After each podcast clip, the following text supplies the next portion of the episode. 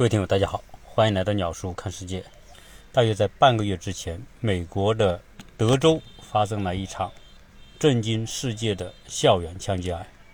哎，又是校园枪击案。其实，在鸟叔的过往节目当中，最少有两期是谈到美国人的枪击案的问题，并且其中有一集我聊到过，在过去的几十年当中，美国每年因为枪击案大概都有两万到五万人失去生命。枪击案带来的伤亡其实远远超过美国任何一次的恐怖袭击，包括九幺幺的恐怖袭击。因为毕竟美国也是一个大国，三亿多人口，因为民间拥枪的原因，每年大概要死掉美国人口总数的万分之一。所以每一次枪击案爆发之后，所有的新闻媒体。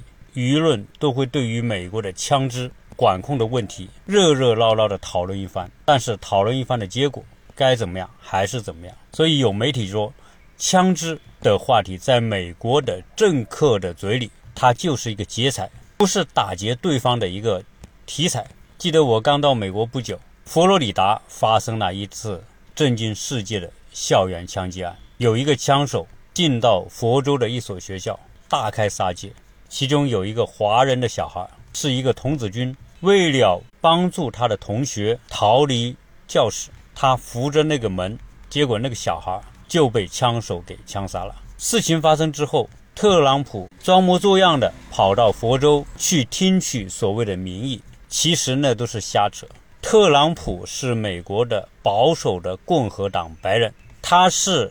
美国枪支协会的坚定的支持者，所有去听民意都只是做一个姿态，给美国的选民看的。因为枪击案不太可能祸及到他自身。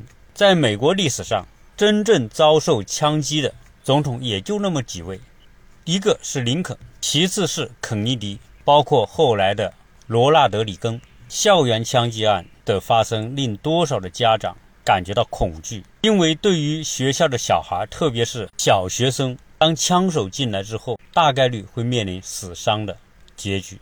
为什么这一次德州会发生这么严重的校园枪击案？一共死了十九个小孩，两个老师，另外还有十七人受伤。而这个枪手其实也非常的让人震惊，他只是一个十八岁的孩子。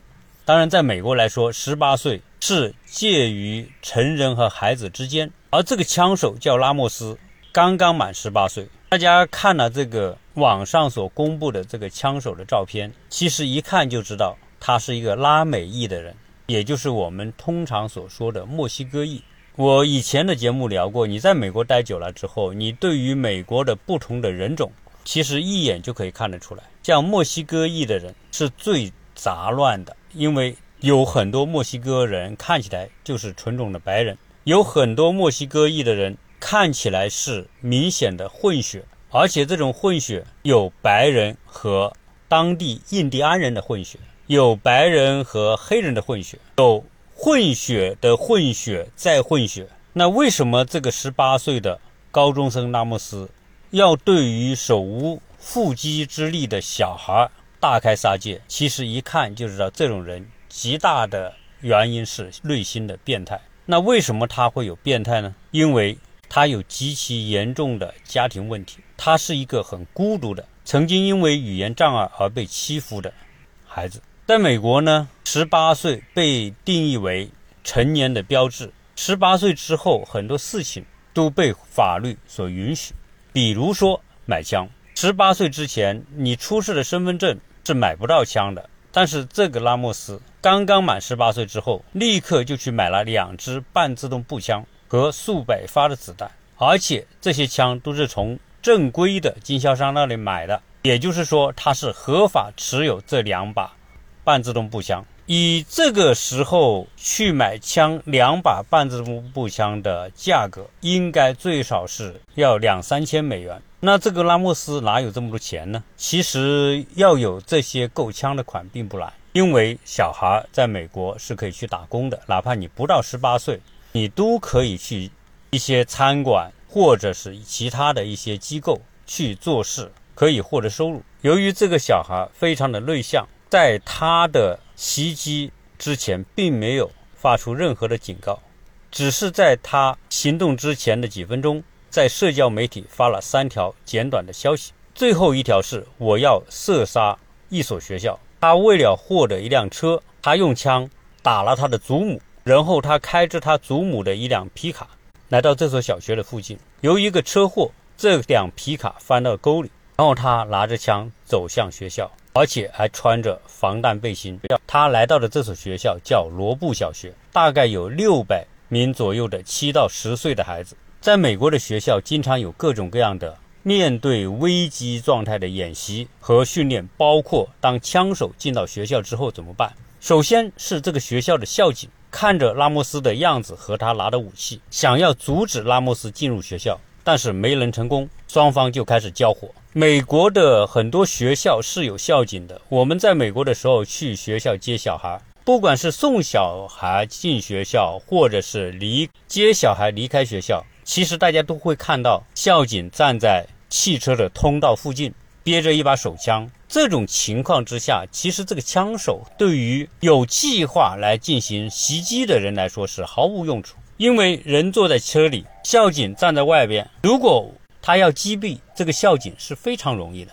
在闯过校警的阻挠，拉莫斯跑进学校，直接闯进了一个四年级的教室，并且把教室的门反锁上，就开始疯狂的枪杀学生。这个学校并不大，一般一个教室的孩子大概就是二十多人。这一次枪杀死伤二十一人，就实际等于枪手将整间教室的孩子和老师都给杀掉了。然后接下来的就是赶来的警察跟枪手之间的相互射击，在这个射击过程当中，甚至有两名警察被拉莫斯给击伤，因为他的半自动步枪拥有大容量的弹匣。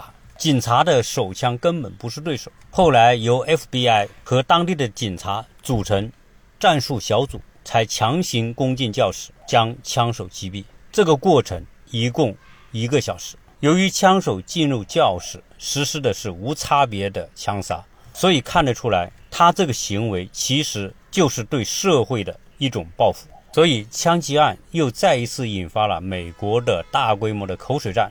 就是要不要控枪的问题，在美国历来就是有两派，一派主张控枪，一派主张拥枪是宪法赋予美国人的神圣权利。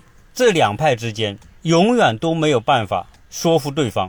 但是每一次枪击案爆发之后，美国的政客们都会表现得无限的真诚，又是慰问被枪杀的家庭，又是发表讲话，又是降半旗致哀。其实这些都只是政客们的一种作秀而已。绝对不可能解决任何问题。对于中小学生而言，枪杀死亡已经超过车祸，成为美国儿童青少年死亡的首要的原因。其实你要环顾全世界，类似的枪击案件只有美国年年发生，因此总统年年都要讲枪支管制。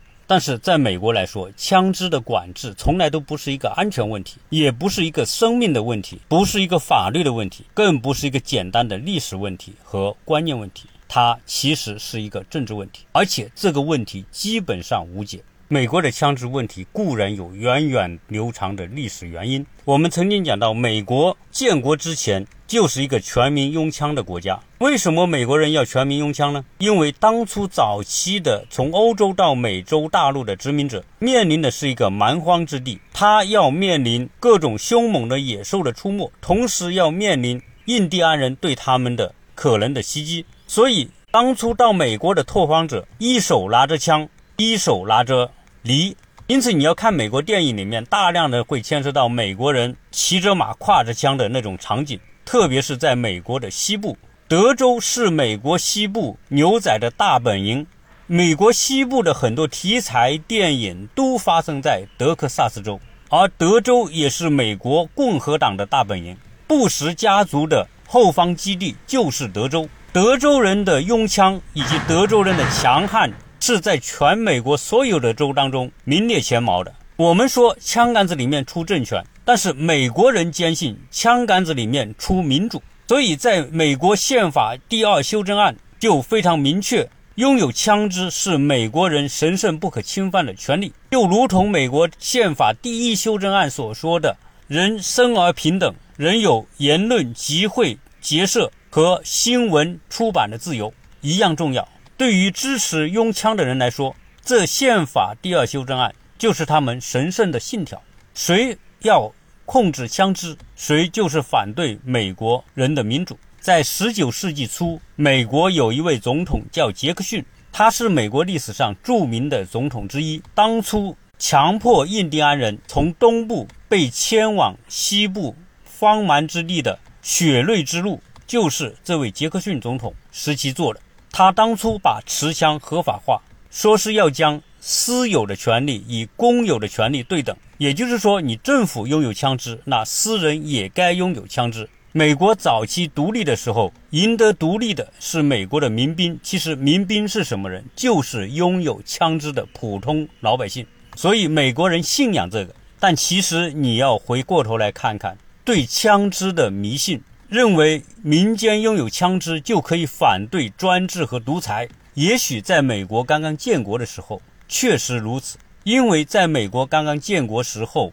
政府所拥有的武器和民间所拥有的武器大体上是差不多。你政府的军队的战斗力和民间老百姓的战斗力相对对等的情况之下，确实，如果你要是专制独裁，那当时的民众是可以拿起武器来推翻那种专制独裁的，因为大家的力量相当。但是到了今天，时代已经发生了更翻天覆地的变化。现在你普通老百姓拥枪，拥的就是手枪或者是半自动步枪。这些手枪和半自动步枪，各州的法律有各种的限制。如何购买枪支，如何使用枪支，以及收藏枪支，都是有严格的要求和规定的。违反这些规定和要求，就是违法，会遭受逮捕。那今天，如果美国真的出现了一个专制者，你民间的这些武装真的可以对抗政府的军队吗？答案肯定是否定的。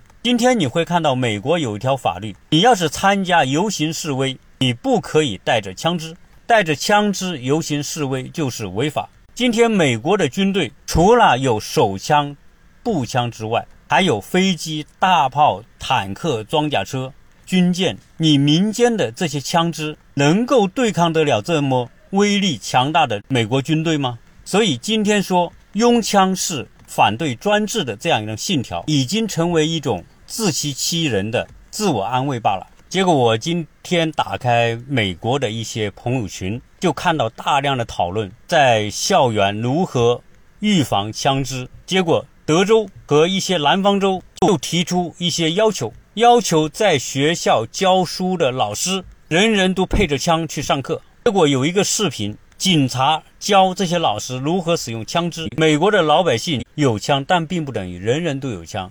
大部分人懂得如何射击，但是还是有些人不会。所以这些警察就去学校教老师如何打枪。那我看到这个视频之后，我只能是苦笑，因为即便你真的带着枪去上课，你就真能保护这些孩子吗？你就能够对抗得了这些？突如其来的枪手吗？每一次枪击案发生之后，美国不仅不能控枪，而且会推动枪支的更加普及。因为大家想一想，自己的家人、孩子面临枪手的威胁的时候，他们唯一能做的就是让自己也拥有枪支。因为如果他拥有枪支，他可能还有抗争的希望。面对于伤害他们的枪手，如果他们连枪支都没有，那就只能是待宰的羔羊。所以在这样一种逻辑面前，如何去控枪，几乎是没有办法找到答案。其实你拥有一把枪支，可能在某些时候是有用的，但是在很多时候，这个枪支也是一个负担。如何去保管这个枪支？你的枪支是放在哪里？放在床头柜吗？放在床垫下面吗？如果你家的小孩也是小学生？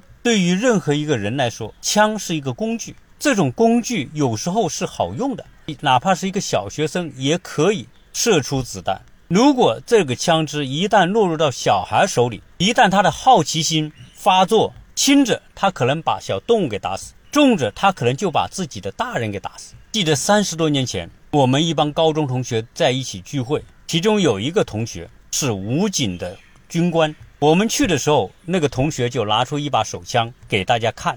好在这哥们的手枪弹夹是卸下来的。当他把这把枪给到一个女同学的时候，那个女同学本能的就拿着枪对着我扣了一下扳机。由于里面没有子弹，所以我也就逃过一劫。所以今天在美国谈到枪支的问题，除了无奈，除了年年看到这些枪击案，你不太可能有任何的。办法改变这种令人沮丧的局面。有很多被枪击案打死和打伤的人，其实他们可能都拥有枪支，所以很多时候可以证明，枪支可能能保护一个人，但是很大概率枪支是没有办法真正保护到一个人，因为有预谋的枪击和你要来拿枪支防御对手，其实一个主动，一个被动，永远是主动的占优势，而被动的。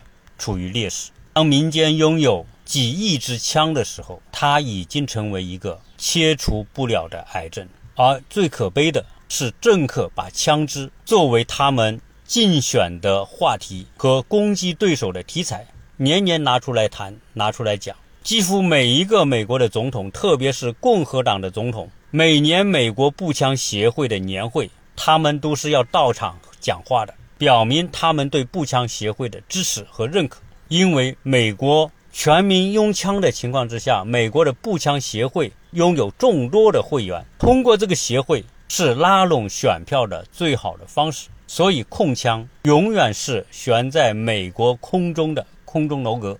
在二零一二年，美国的康涅狄格州的桑迪福克小学也曾经发生过枪击案，打死了二十六个人。其实十年过去，美国的枪支问题依然如故。